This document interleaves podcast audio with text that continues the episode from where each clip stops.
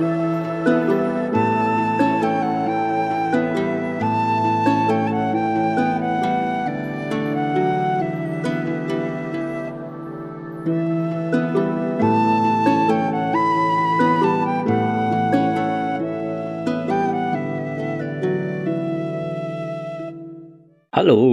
und willkommen zurück zu einer weiteren Podcast-Folge Viking Tantra, der Podcast. Mein Name ist Sinan Huema, ich bin euer Showhost. Ich bin meines Zeichens selbsternannter Sexualitäts- und Intimitätscoach. Ich bin Beziehungscoach und Ratgeber für Intimitätsfragen und alles rund ums Zwischenmenschliche. Bin aber auch zertifizierter Tantra-Lehrer mit einem wunderschönen Diplom, nicht an der Wand, sondern einfach nur in der Schublade, weil ich halte nicht so viel von Diplomen und ich bin für euch alle da, rund um all die schönen Themen des Zwischenmenschlichen und, wie ich immer sage, die heißklebrigen Momente des Lebens. Heute geht es um ein Thema, das jemand von da draußen angestoßen hat. Also es war wirklich nur so eine ganz kleine Frage nebenbei und ich dachte mir, hm, wieso nicht aufgreifen? Und die Frage war, also an mich gerichtet, ob ich glaube, dass es Sexsucht gibt. Und ich sagte, natürlich gibt es Sexsucht.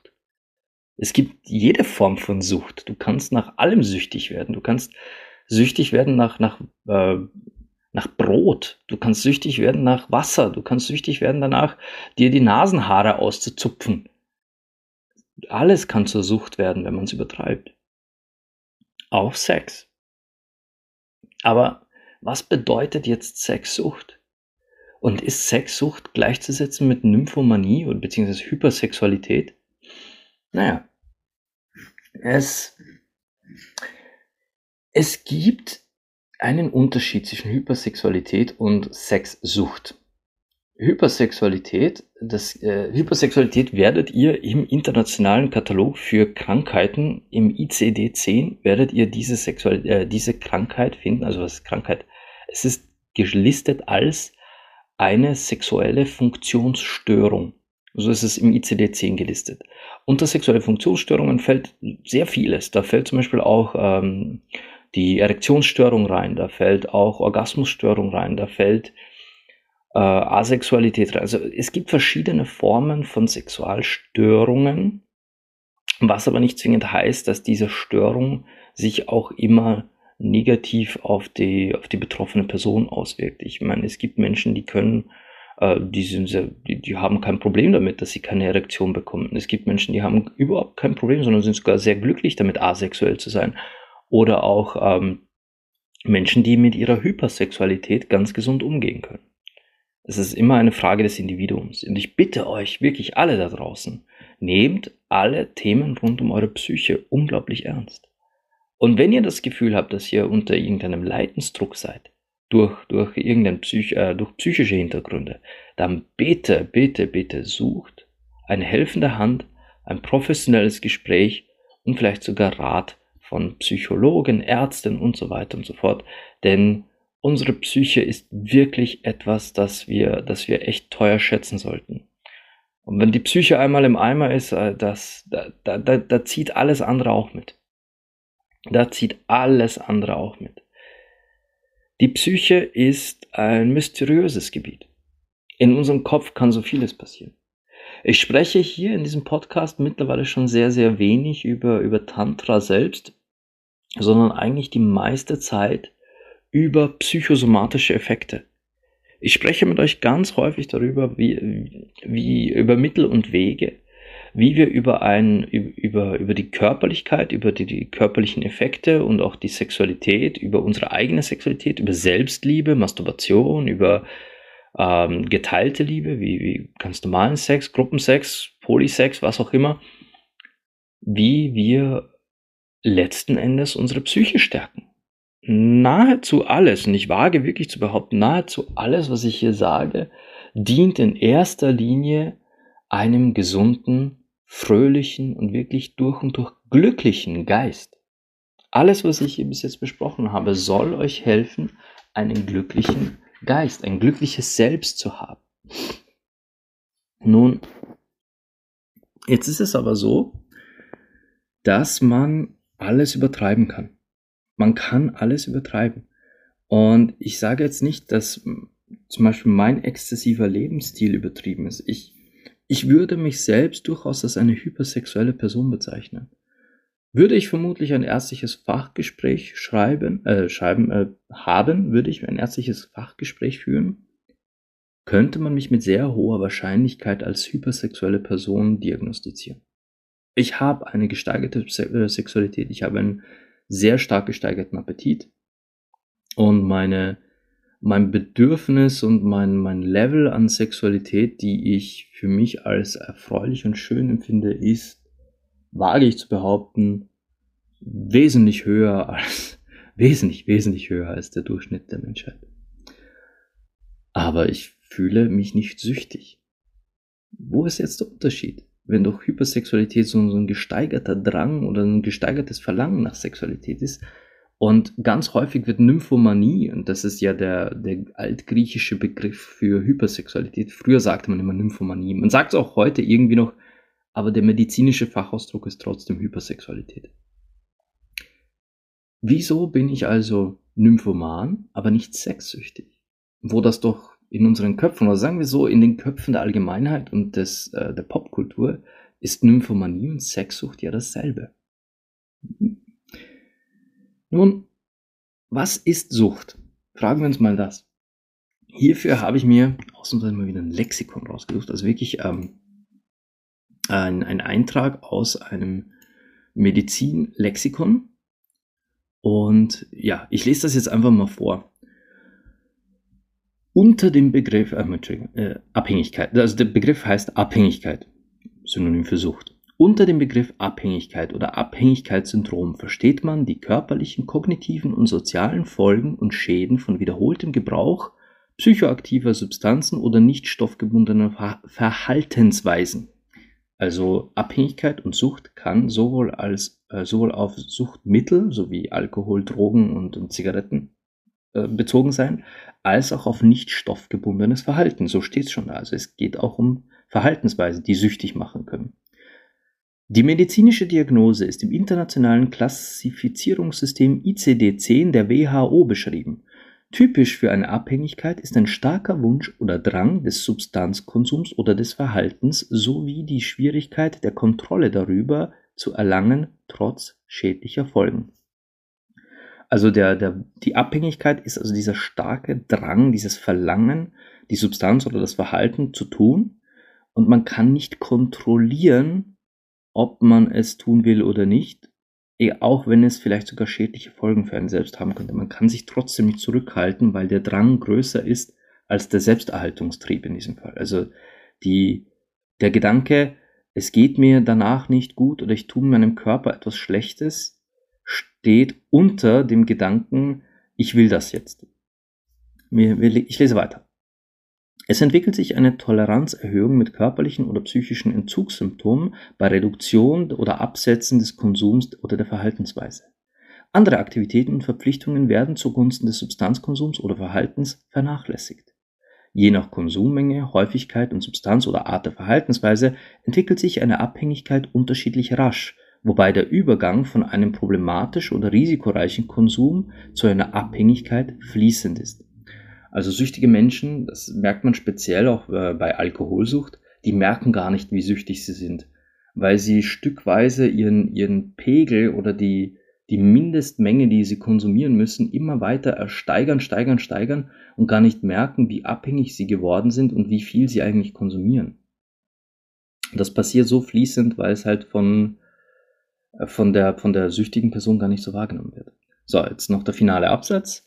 Das Abhängigkeitssyndrom ist in der aktuellen Version des ICD-10 International Classification of Diseases 10th Revision in der Kategorie psychische und, Verhalten, psychische und Verhaltensstörungen durch psychotrope Substanzen boah, F10 bis F19 integriert. Parallel zur Weiterentwicklung der ICD-10 der WHO wurde jahrelang an der grundlegenden 11. Revision gearbeitet. Die ICD-11 wurde am Mai 2000, ah, gibt's auch schon. Könnte ich glatt in der ICD-11 auch schon nachlesen. Also gut. Uh, das, der, der letzte Absatz ist also nur noch Werbung für den ICD-11. Na gut. Also, Sexsucht müsste also diese Kriterien erfüllen, um als Sucht äh, quasi äh, klassifiziert zu werden. Sexsucht existiert. Sexsucht ist ein, ein reales Problem für manche Menschen. Es gibt ja auch Menschen, die leiden unter Pornosucht. Ja?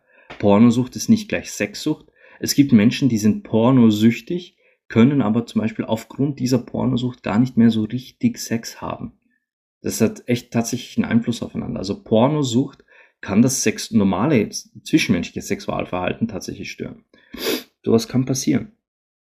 Nun, also, wozu muss es kommen, dass man äh, einen gesteigerten Sexualdrang oder Sexualtrieb oder diese Hypersexualität auch als Sexsucht klassifiziert? Nun, es muss einmal dieser zwanghafte Drang da sein. Dieser zwanghafte Drang zu konsumieren. Und der muss so intensiv sein, dass man diesen Konsum gar nicht kontrollieren kann. Dass der Konsum so, also dass der Drang zu erleben, der Drang, Sex zu haben, so stark ist, dass man selbst bei bester, vernünftigster Entscheidung, selbst bei absolut vollstem Bewusstsein und man, man weiß quasi, okay, jetzt hier mit dieser Person Sex zu haben, ist ein Fehler, wenn man sich dessen so bewusst ist und trotzdem zugunsten des Konsums entscheidet, dann ist das eine Suchtentscheidung. Wenn der, wenn der Drang einfach nur Sex zu haben, wenn es gar nicht darum geht, mit, mit einer bestimmten Person Sex zu haben, sondern jetzt sofort ein sexuelles Erlebnis zu haben, komme was wolle, dann ist dieser Drang und die, die, dann übersteigt der zwanghafte Drang die Kontrollfähigkeit.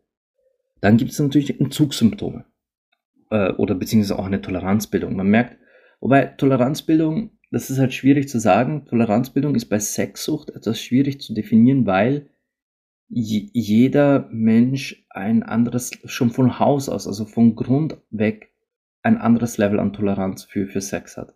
Während die eine Person zum ersten Mal Sex hat und sagt, okay, das langt mir jetzt für ein halbes Jahr, hat eine andere Person zum ersten Mal Sex und denkt sich, boah, gleich nochmal, morgen wieder, nächste Woche, sofort, bitte noch mehr.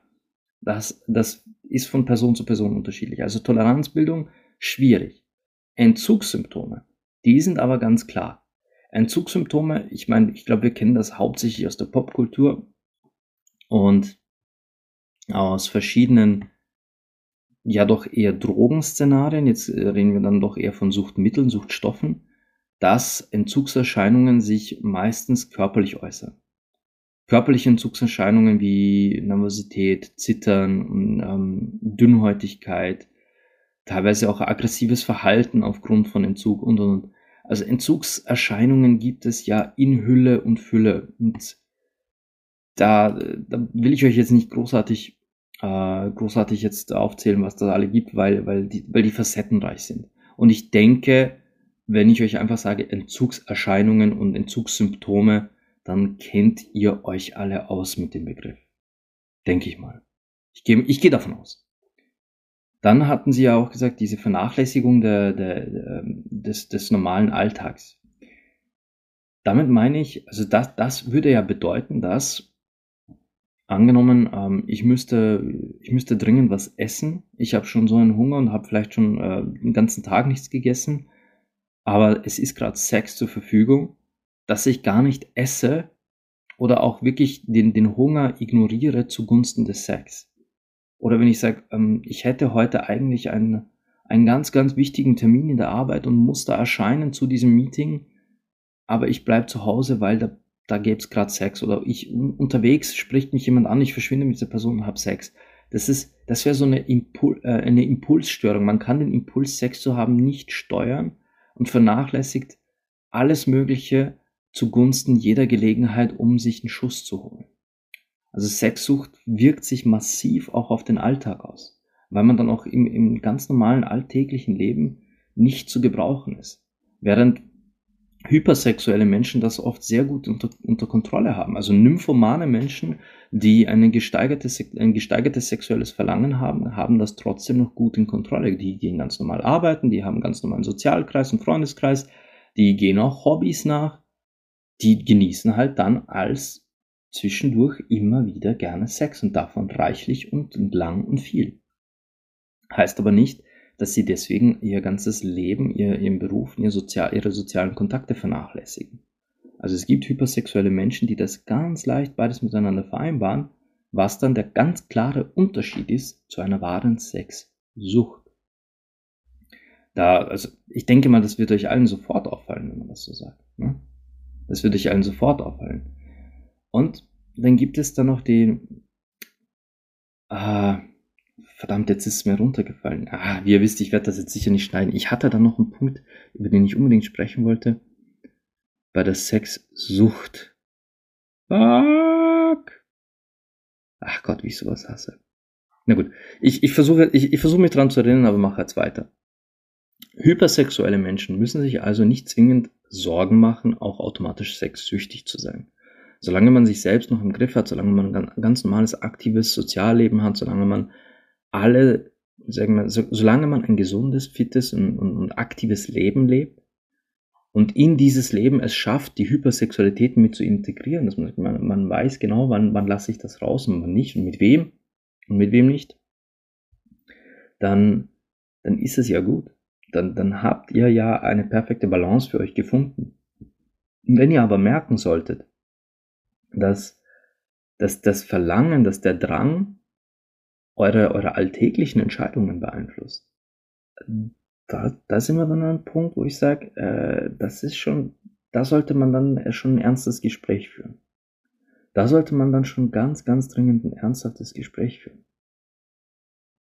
Nicht nicht, weil ihr schon, schon, schon jenseits von Gut und Böse süchtig seid, sondern wenn solche Zeichen auftauchen, die bemerkt sie selbst, ist es wirklich vernünftig, einfach ein professionelles Gespräch zu suchen oder vielleicht euch, äh, euch Hilfe zu suchen, die euch beiseite stehen, dabei das Ganze in geregelte Bahnen zurückzuholen.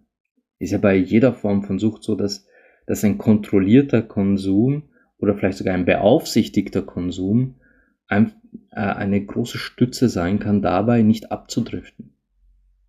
Jetzt ganz, ganz banal gesagt, äh, wenn euch, äh, wir gehen jetzt mal von der, von der Droge Nummer eins auf der Welt aus, gehen wir vom Alkohol aus, das ist die Droge Nummer eins, nach, äh, wo die meisten Menschen süchtig werden. Wenn euch jemand ganz vernünftig dabei begleitet und euch sagt, hey, äh, so und so viel hattest du heute schon und jetzt langt's, äh, wir sollten umsteigen auf antialkoholisch, weil wir wollen es ja nicht zwingend übertreiben. Und diese Person euch quasi regelmäßig begleitet, um, um nicht, damit ihr nicht Gefahr lauft, die Kontrolle zu verlieren, dann, dann habt ihr quasi mehr oder weniger euch, euch einen, einen Limiter mitgenommen. Und das ist ja was Gutes. Es, natürlich wird es jetzt jene da draußen geben, die sagen, na, na, ich weiß das schon selber, ich habe das schon selber unter Kontrolle. Ja, dann erklärt mir mal, wieso es so viele alkoholkranke Menschen gibt da draußen.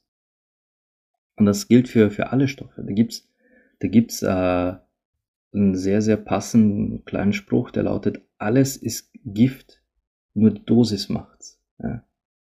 Du kannst dich auch mit, mit Leitungswasser vergiften, wenn du davon 30 Liter am Tag trinkst. Das packt dein Körper einfach nicht mehr. Ja.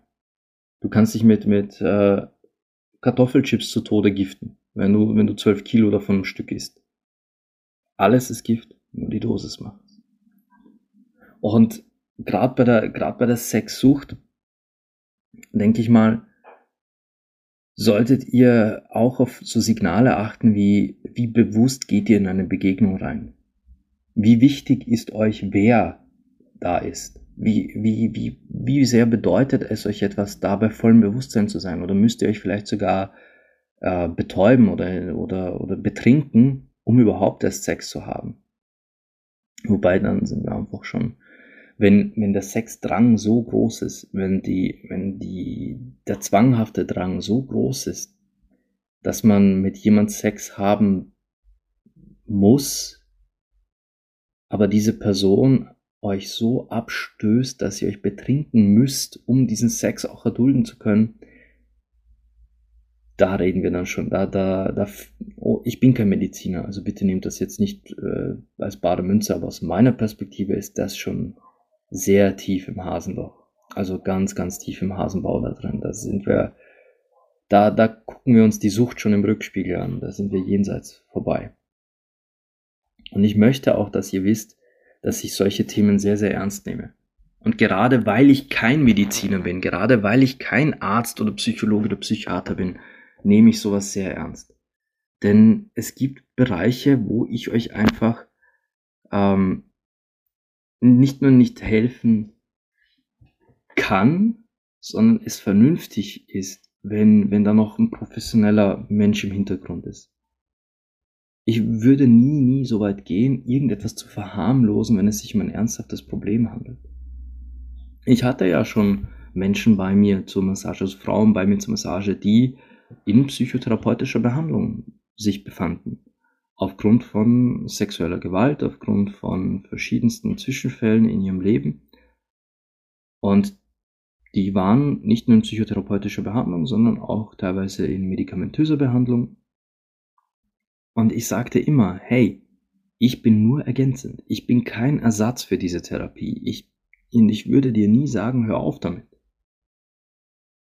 Aber wenn ich dir dabei helfen kann, wenn ich dir eine Stütze sein kann, sukzessive einen Punkt zu erreichen, an dem du allein laufen kannst, ihr versteht hoffentlich die Metapher, wo du weder mich noch die Tabletten noch die Therapie, Therapie mehr brauchst, dann sind wir auf einem geilen Weg.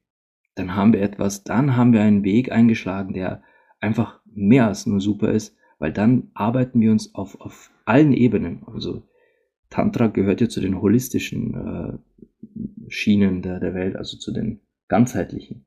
Und für mich zählt zur Ganzheitlichkeit auch die, der medizinische Weg. Und den darf man nicht einfach außen vor, den darf man nicht ignorieren oder kleinreden. Und wenn es kooperativ eine zwischen Therapie, medikamentöser Behandlung und einer, einer tantrischen Begleitung dir hilft, dabei wieder ganz zu dir selbst zu kommen und von allen drei Dingen dich zu lösen, hey Jackpot, dann haben wir, dann haben wir erreicht, was ich erreichen möchte.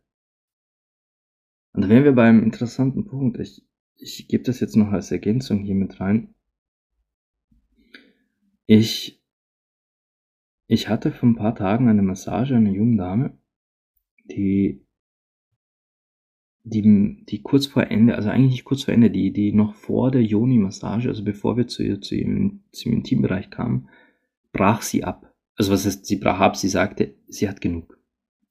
Sie sagte, ich, äh, sie kann nicht mehr, sie hat genug und das ist schon sehr viel für sie. Und ich sagte, okay, wenn, wenn das so ist, dann hören wir jetzt hier auf.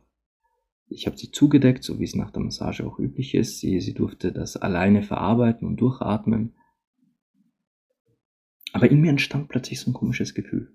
In mir entstand dieses Gefühl, diese, also um, um wirklich tiefer gehen zu können, um, um alles da waren einige Themen, um diese Themen auch alle angehen zu können, werden wir tiefer gehen müssen. Werden wir tiefer in ihre Gefühle gehen müssen, tiefer in ihre Seele und ihren Geist, aber auch tiefer in ihren Körper. Und in mir war so dieses, ich muss ihr fast eine zweite Massage empfehlen. Und da sträubt sich mir alles. Nicht, weil ich Menschen nicht wiedersehe. Ich habe einige, einige Menschen da draußen, die regelmäßig zur Massage kamen und auch noch immer kommen. Die alle paar Monate sagen, hey, ich will jetzt noch eine und noch eine und noch eine. Und das ist auch gut so. Ich, ich freue mich immer, euch wiederzusehen. Also falls ihr das hört, ich freue mich, euch wiederzusehen. Absolut. Aber bei euch hat sich etwas verändert. Bei euch hat sich etwas verändert oder bei euch lief es anders. Ich habe euch nie gesagt, du brauchst eine zweite Massage. Im Gegenteil. Ich freue mich, dass ihr diese zweite, dritte, vierte, fünfte oder teilweise schon, sogar schon zehnte Massage, ich freue mich, dass ihr diese wollt. Aber ich mag es nicht, diesen, äh, diesen Coaching-Weg zu gehen, wo ich sage, ja, du solltest nochmal kommen und du solltest vor allem noch fünfmal kommen oder äh, ja, in meiner Traumwelt wäre es so, dass ich euch mit, mit meiner Arbeit, mit meinen Massagen auf einen Weg bringe, auf einen Weg, wo ihr euch selbst, wo, wo ihr selbst euer Ziel greifen könnt und euch darauf zubewegen. Und dann, dann braucht ihr mich genau einmal. Und ab dann seid ihr auf eurem Weg, wo ihr immer sein wolltet. Und wenn ihr mich dann wieder bucht, dann nicht, weil ihr mich braucht, sondern weil ihr es wollt weil ihr für euch selber sagt, ich will jetzt wieder. Und ich möchte nochmal es mir gut gehen lassen. Ich möchte nochmal eintauchen in, in meinen Körper, meinen Geist. Ich möchte noch einmal so eine mehrstündige Massage. Ich will in meiner eigenen sexuellen Energie schweben. ich will das und weil ich es will, buche ich es, nicht weil ich es brauche. Ja.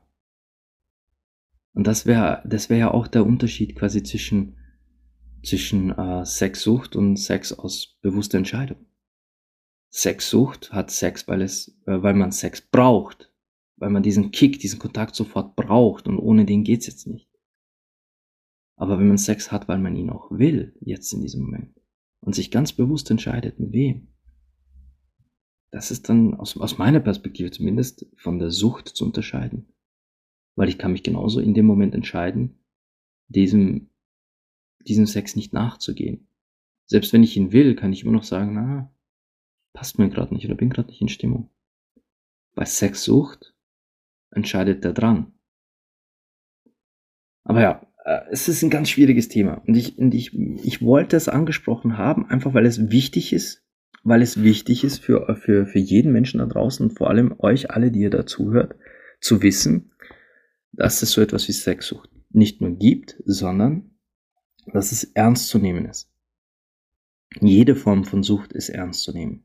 Eben aus den genannten Gründen, weil es, weil es euer, euer Verhalten, euer Privatleben, euer, euer ganzes Selbst beeinflusst, ob oder ob ihr keinen Sex habt. Und diese, diese Entzugserscheinungen, das, das kann sich ja teilweise sehr, sehr heftig äußern.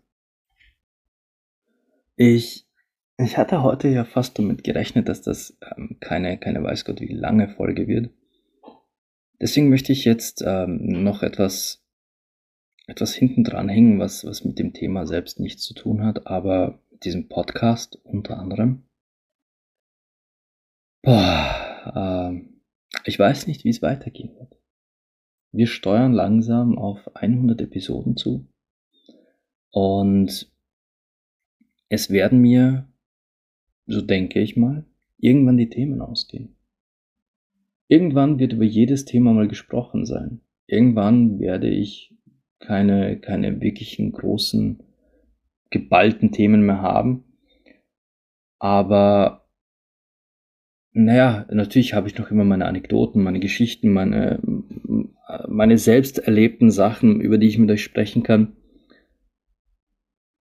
Ich will euch aber hier nicht zukleistern mit, mit Sachen, die euch nicht weiterhelfen. Was natürlich tricky ist, wenn mir irgendwann die Themen ausgehen. Und ich weiß nicht, wie lange ich das Projekt Viking Tantra, sowohl den Instagram-Account als auch diesen Podcast mit neuem Stoff füttern kann. Ich werde, ich werde nie aufhören, das zu tun. Ich werde nie aufhören, mehr oder weniger Viking Tantra zu sein, denn das ist, das bin ich. Alles, was ich hier tue, bin ich in meiner Reinstform. Aber ich mache mir so Gedanken rund um die Zukunft. Vor allem, oh, gerade heute, gerade jetzt, ist einiges passiert äh, rund beruflich, beruflich, keine Sorge. Es ist privat ist alles in Ordnung, zu Hause mit, mit meiner lieben Frau, mit unserem Sohn, es ist alles gut. Aber beruflich ist gerade einiges im, im Wandel, das mir äh, Magenschmerzen bereitet, Angst bereitet. Ja, Angst ist eigentlich das richtige Wort. Wo ich nicht weiß, wohin damit. Ich kann es nur nehmen, so wie es kommt. Ich kann, ich kann die Angst nur annehmen und sagen, okay, da ist sie. Ich weiß, was sie bedeutet und ich weiß, wo sie herkommt.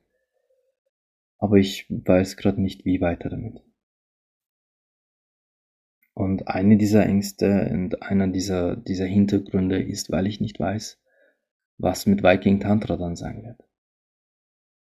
Ich weiß nur, ich werde für euch immer erreichbar sein. Ich werde für euch immer findbar sein. Aber was, wenn, wenn mir irgendwann die Themen ausgehen? Ich meine, jetzt bin ich schon, wie gesagt, ich steuere auf 100 Folgen zu. 100, fast 100 Wochen am Stück, jeden Samstag. Ich glaube nicht, dass ich einen Samstag ausgelassen habe. Korrigiert mich, wenn ich falsch liege. Aber 100 Episoden ist halt, äh, 100 Wochen am Stück ist halt auch nicht ohne. Ich wollte euch an dieser Stelle damit nur sagen, dass, dass ich mir um, um diese, diese Dinge hier, um diese Themen hier und auch um das ganze Projekt noch immer meine Gedanken mache. Weil ich mich euch verbunden fühle und weil ich, weil ich das Gefühl habe, äh, es passiert hier viel. Ich habe jetzt schon ein paar Gespräche geführt mit Menschen, die durch diesen Podcast Veränderungen erlebt haben. Veränderungen, mit denen ich selbst nicht gerechnet habe, als ich mich damals hinsetzte und diese erste Folge aufzeichnete. Vielleicht spreche ich mal, vielleicht mache ich das in der hundertsten Folge. Vielleicht mache ich in der hundertsten Folge mit euch so eine, so eine, kleine Reise und erzähle euch von, von all den tollen Dingen, die ich erlebt habe. Natürlich ohne Namensnennung. Ohne Namensnennung, denn die Sachen sind ja privat. Aber da waren schon einige ganz, ganz unglaubliche Geschichten dabei, die, die ich vielleicht dann mit euch teile. Bei ein paar möchte ich mir erst eine Erlaubnis einholen, weil, weil die wirklich sehr heftig sind. Aber ihr könnt euch sicher sein, ich, ja, ich bin da. Und ich werde es immer sein. Auch wenn, auch wenn vielleicht irgendwann mal keine, keine Folgen mehr auf diesem Podcast kommen, auch wenn vielleicht irgendwann mal keine Beiträge mehr auf Instagram kommen. Aber ich werde da sein. Immer solange ich atme. Ja, das, wie gesagt, heute eine kurze Folge und ähm, primär deswegen, weil, weil ich das, The das Thema war relativ knackig, weil, es ein sehr logisches Thema ist. Da, zu, zu Sexsucht kann man sehr wenig, ähm, da, da erlaube ich mir auch keine Interpretation. Ich erlaube mir bei so einem ernsten Thema keinerlei Interpretation. Denn da, da geht es um die Psyche von Menschen, da geht es um Krankheiten, da geht es wirklich um Störungen, die, die ein Leben zerstören können. Und ich erlaube mir selbst auf keinen Fall hier zu interpretieren oder Mutmaßungen aufzustellen. Darum habe ich ja auch eben da gewisse äh, Fachlit Fachlektüre vor der Nase am Laptop offen, um, um, um mit euch auch bewusst darüber zu sprechen. Aber da war, drum war mir auch klar, dieses Thema ist relativ knackig abgehandelt und darum wollte ich jetzt noch quasi noch kurz über, über äh, diesen einen Zukunftsgedanken mit euch, mit euch zumindest einmal gesprochen haben. Ich habe jetzt, ich habe das jetzt einfach nur mal in den Raum gestellt. Nicht, weil ich äh, Viking Tantra jetzt quasi morgen beende oder sowas. Nein, nein, auch nicht, weil es mit der hundertsten Episode aus sein wird. Ich weiß nicht mal, ob es irgendwann aus sein wird. Nur ich mache mir gerade so meine Gedanken. Das sollt ihr wissen. Denn hier herrscht Transparenz. Ihr sollt, ihr sollt mich kennen und meine Gedanken kennen und ihr sollt immer das Gefühl haben, ihr, ihr wisst, mit wem ihr hier sprecht. Na gut, ähm, das, das war die Folge für heute. Ich habe keine, keine neuen Mails, kein neues Feedback für euch. Sorry. Aber ihr könnt mir gerne was schreiben. Ihr erreicht mich über vikingtantra.com, über mein Kontaktformular. Ihr findet mich auf Instagram, da könnt ihr mich anschreiben. Oder falls ihr meine Telefonnummer habt, nutzt doch die. Ich freue mich immer über WhatsApp-Nachrichten oder, oder Signal oder Telegram oder, oder Audio-Nachrichten. Ich, ich mag das. Ich mag das. Ja. Und ich muss jetzt mal schauen, wie, wie ich weitermache mit, mit diesen anderen Sachen. Also jetzt nicht Viking Tantra, mit diesen anderen beruflichen Themen. Denn da, ah, ja, ja, da geht's gerade zu. Aber ihr, ihr hört es vermutlich an meiner Stimme, dass, da, dass das gar nicht so angenehm ist, was da gerade in der Luft liegt. Ich bedanke mich trotzdem bei euch allen fürs Zuhören. Vielen Dank, dass ihr wie immer da seid. Vielen Dank, dass ihr schon fast 100 Folgen lang hier bei mir sitzt äh, und mir zuhört. Und ich hoffe, dass ihr heute trotzdem als schöne Folge, also als, als interessante Folge abspeichern konntet wenn schon nicht schön, weil das Thema selbst ist ja gar nicht so schön. Wobei ich, ich selbst mit meiner Hypersexualität eigentlich sehr gut leben kann. Aber, aber trotzdem, dass ihr vielleicht was Interessantes mitnehmen konntet. Bis zum nächsten Mal wünsche ich euch aber wie immer Liebe, Leidenschaft und Sex.